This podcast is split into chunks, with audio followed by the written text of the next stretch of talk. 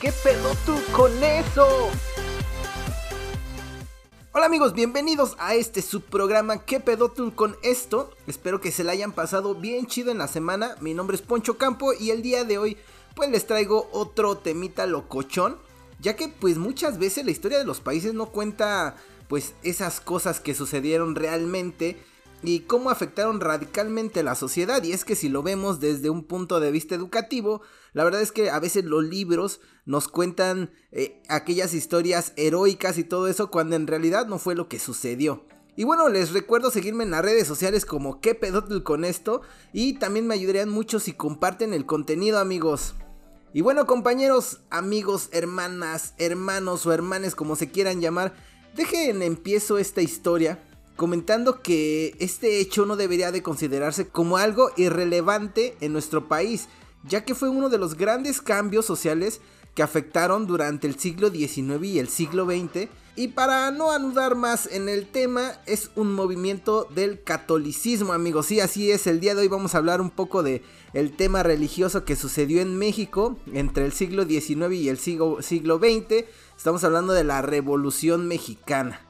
Y bueno, este movimiento catolicismo hizo que se realizara pues una guerra cristera durante la presidencia de aquel tipo Plutarco Elías Calles y en este gobierno pues se dieron pasos súper grandes para el país. Además fue un periodo en el que también se establecieron las bases para mantener un gobierno estable. En este estricto sentido y con todas las reformas que se establecían, también tocó pues su partecita a la iglesia lo que llevó a que hubiera esos arreglos por parte de iglesia gobierno para que ésta pudiera someterse a este aparato institucional resultado de la Revolución Mexicana. Así es amigos, a la iglesia también le afectó la Revolución Mexicana y pues le estaba tocando que le quitaran varias cosas y pues ahorita lo vamos a revisar. Por lo tanto, la guerra cristera debe ser comprendida como un momento del proceso de centralización del poder político del Estado, en concordancia con las nuevas formas emanadas de la Carta Magna de 1917. Y es que la iglesia influía tanto en la sociedad que era un gran obstáculo a vencer para poder alcanzar la centralización estatal.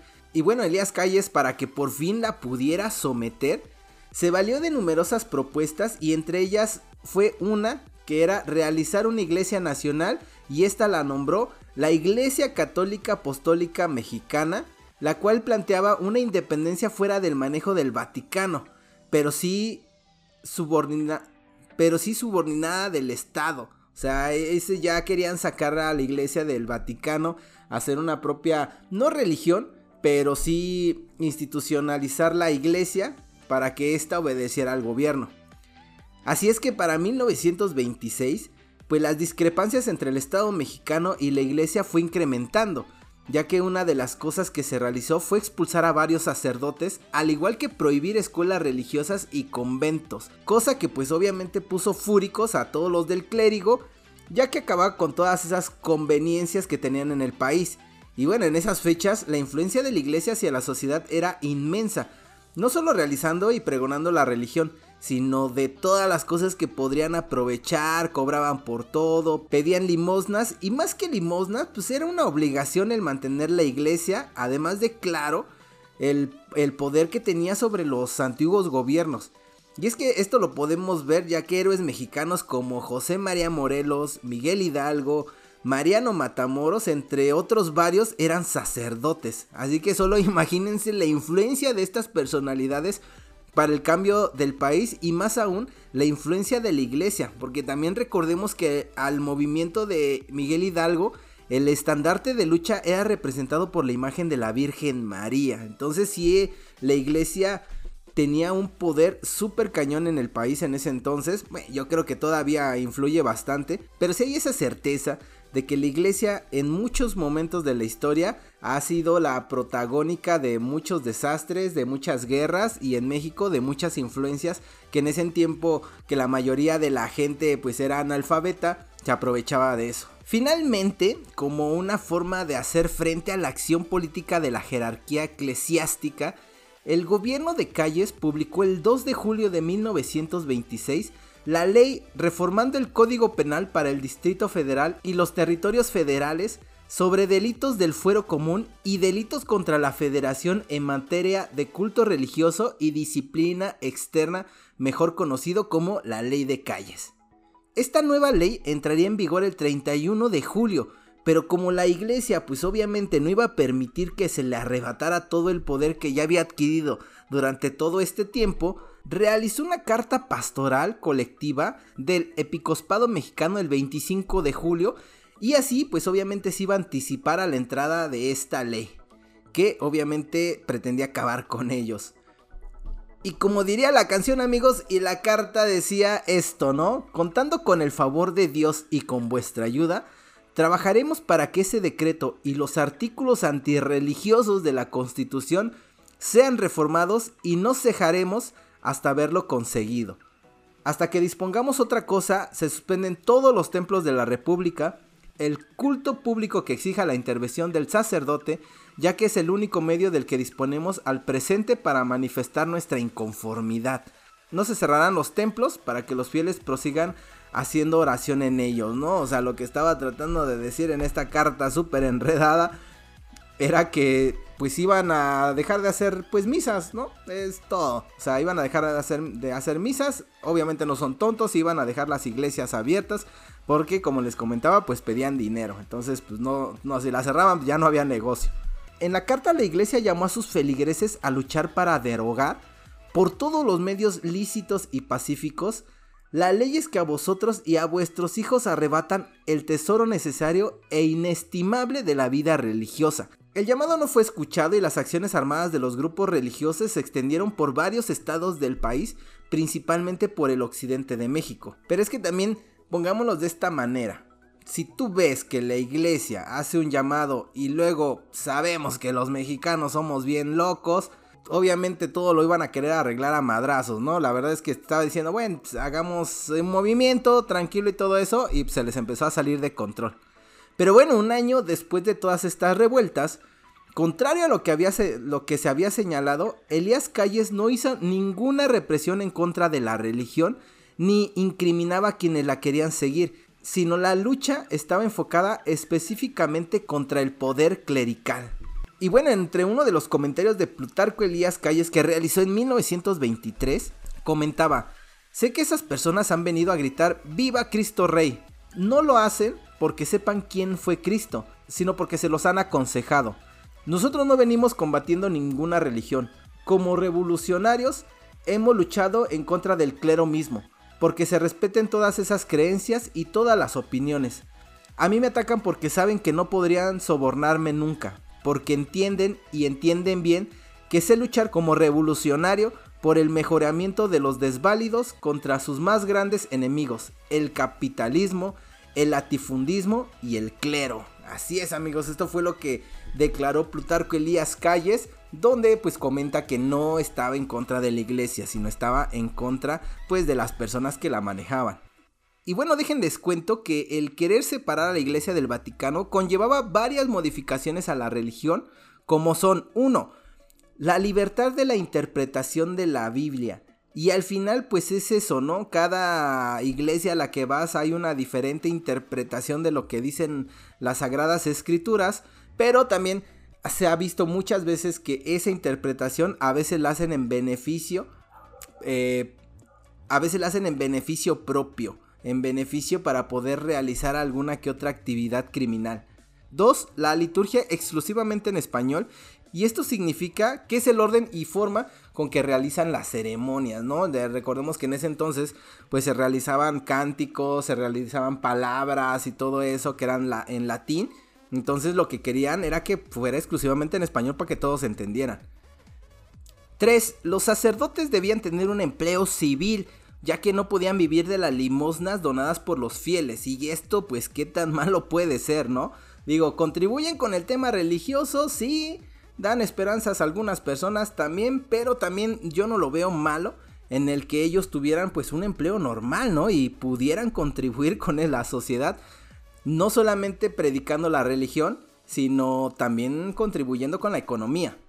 Y cuatro, tenían que tener veneración a los santos y a la Virgen María.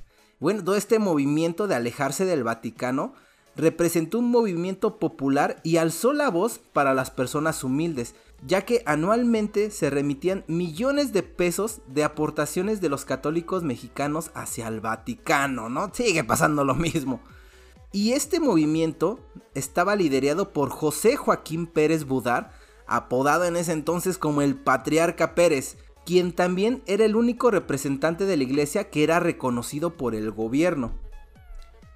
El domingo 22 de febrero, la nueva iglesia intentó oficiar su primera misa. Los caballeros de la Orden de Guadalupe, pertenecientes a ella, repartieron pues volantes, textos manuscritos y en máquina de escribir entre los transeúntes y pegaron otros en las puertas del templo. La gente llenó la iglesia a reventar. Cuando apareció Manuel Luis Monje, vestido con los ornamentos para oficiar la ceremonia, una mujer le dio una bofetada y lo mordió. Y esto hizo que fuera una señal para que otros fieles le rompieran un cirio de cera en la cabeza y rasgaran sus vestiduras. Los caballeros de la Orden de Guadalupe lo rescataron y lo llevaron a la sacristía. La multitud enloqueció, la policía hizo vestir de civiles a los sacerdotes cismáticos y los ayudó a salir del templo evitando su linchamiento. esta primera misa que se realizó fue completamente un desastre. El 23 de febrero, los de la nueva iglesia trataron de recuperar su templo, pero los católicos lo impidieron. El gobierno ordenó al inspector general de la policía, el general Pedro J. Almada, que los protegiera. La lucha entre los católicos y los partidarios de la nueva iglesia estalló con el agua de sus mangueras, los bomberos empezaron a dispersar a la multitud. Finalmente, Plutarco Elías Calles intervino directamente en el conflicto entre romanos y mexicanos. Expropió la iglesia de la Soledad de la Merced y la convirtió en una biblioteca. A los católicos mexicanos se les otorgó la iglesia de Corpus Christi ubicada frente al hemiciclo a Juárez de la Ciudad de México. Con ello, Pérez Budar se convirtió en el patriarca de la Iglesia Ortodoxa Mexicana y dicho inmueble su santa sede. La iglesia solo atrajo temporalmente a algunos fieles y sacerdotes. En Tabasco fue auspiciada por el enemigo de Dios Tomás Garrido. Durante el resto del mes de febrero, el patriarca Pérez recibió pues muchas cartas para unirse al nuevo culto de sacerdotes de Jalisco, Puebla, Veracruz, todo te estaba comentando que era todo el occidente, ¿no? y así varios estados de la República. El movimiento se había convertido en algo que estaba convenciendo a las personas en que era beneficioso para este país. Aunque en realidad seguían pues esos movimientos armados, así que el gobierno mexicano decidió terminar ya con todo esto. Para 1929, el conflicto conocido como la Guerra Cristera dio como resultado negociaciones entre el gobierno mexicano, la jerarquía católica mexicana el Vaticano y también pues tenían que meter su cuchara los Estados Unidos a través de los oficios del embajador Dyke Morrow y así es como termina la guerra cristera.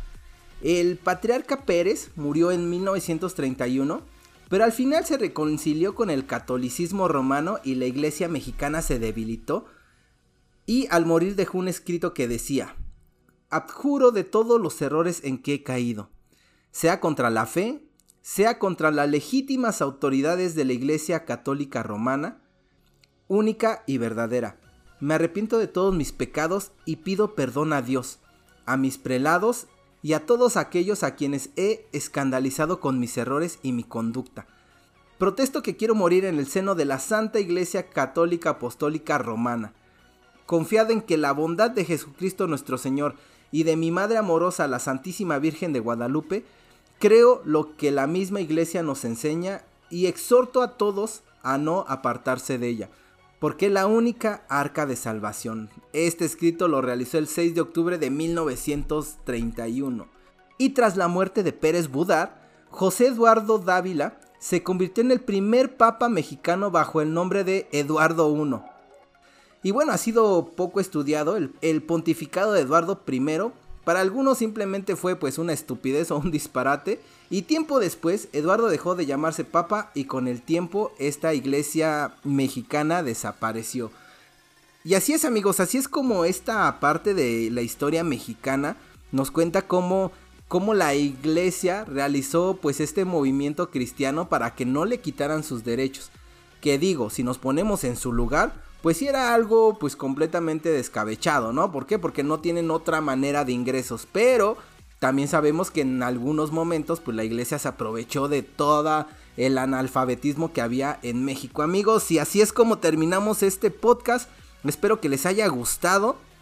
Recuerden seguirnos en las redes sociales como que pedútel con esto. Y otra vez les vuelvo a mencionar, ayúdenos a compartir el contenido porque nos ayudaría mucho. Y bueno, nos escuchamos la siguiente semana amigos. Nos vemos, bye.